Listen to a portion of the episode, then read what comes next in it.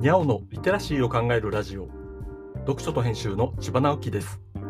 このチャンネルでは読書と IT 時代の読み書きそろばんを中心に様々な話をしています。今回のタイトルはシンギュラリティマレー・シャナハン。月曜日は自宅の本棚にある本の話をしています。この1ヶ月ほどの間にチャット GPT という AI システムが話題になっていますね。チャット GPT 自体は大規模言語モデルを使った応用システムで、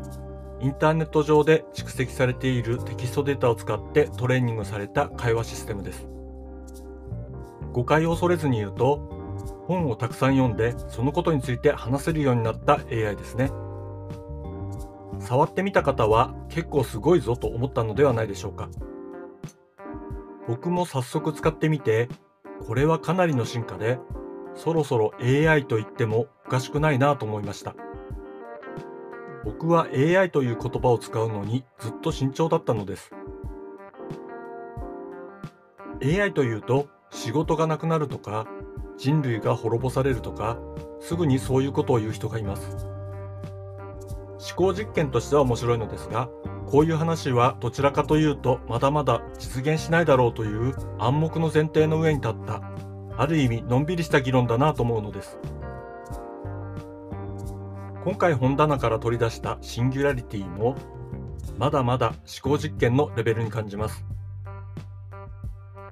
今回流行り始めた AI はかなり実用性が高いものです。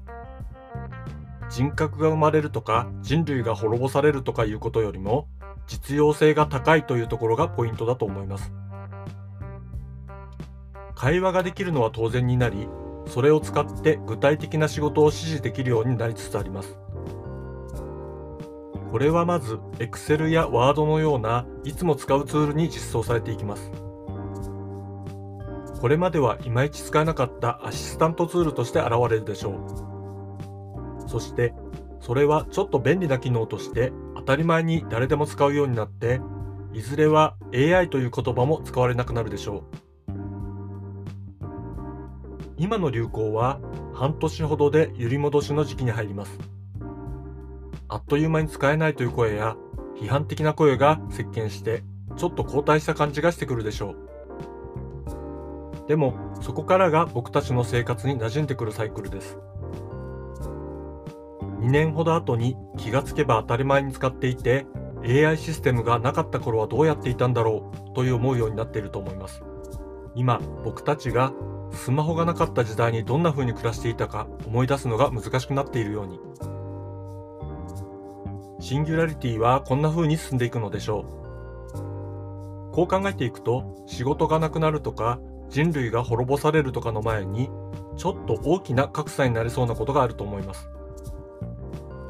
今流行している AI は機械学習のお化けです。弱点は何かというと、明示的に記述されていないことは学習できないということです。逆に言うと、AI にとってはデータがなければ存在しないのと同じということです。わかりますか？あなたのデータがどこにも存在しないなら、あなたは存在しないのと同じになるということです。とすると最初に起きる格差はこれまでデータを蓄積してきたか否かになります。あなたはこれまでデータを蓄積してきましたか？僕はこの配信のような形で地道にデータを蓄積していこうと思っています。読書と編集という屋号の意味は実はそんなところにもあるのです。読書と編集では IT を特別なものではなく常識的なリテラシーとして広める活動をしています。IT リテラシーの基礎を学べるオンライン講座をやっています。詳しい内容については概要欄のリンクから、または読書と編集と検索して猫がトップページに出てくるホームページをご覧ください。この配信の書き起こしをノートで連載しています。概要欄にリンクがありますので、フォローいただけると嬉しいです。今日もワクワクする日でありますように。千葉直樹でした。ではまた。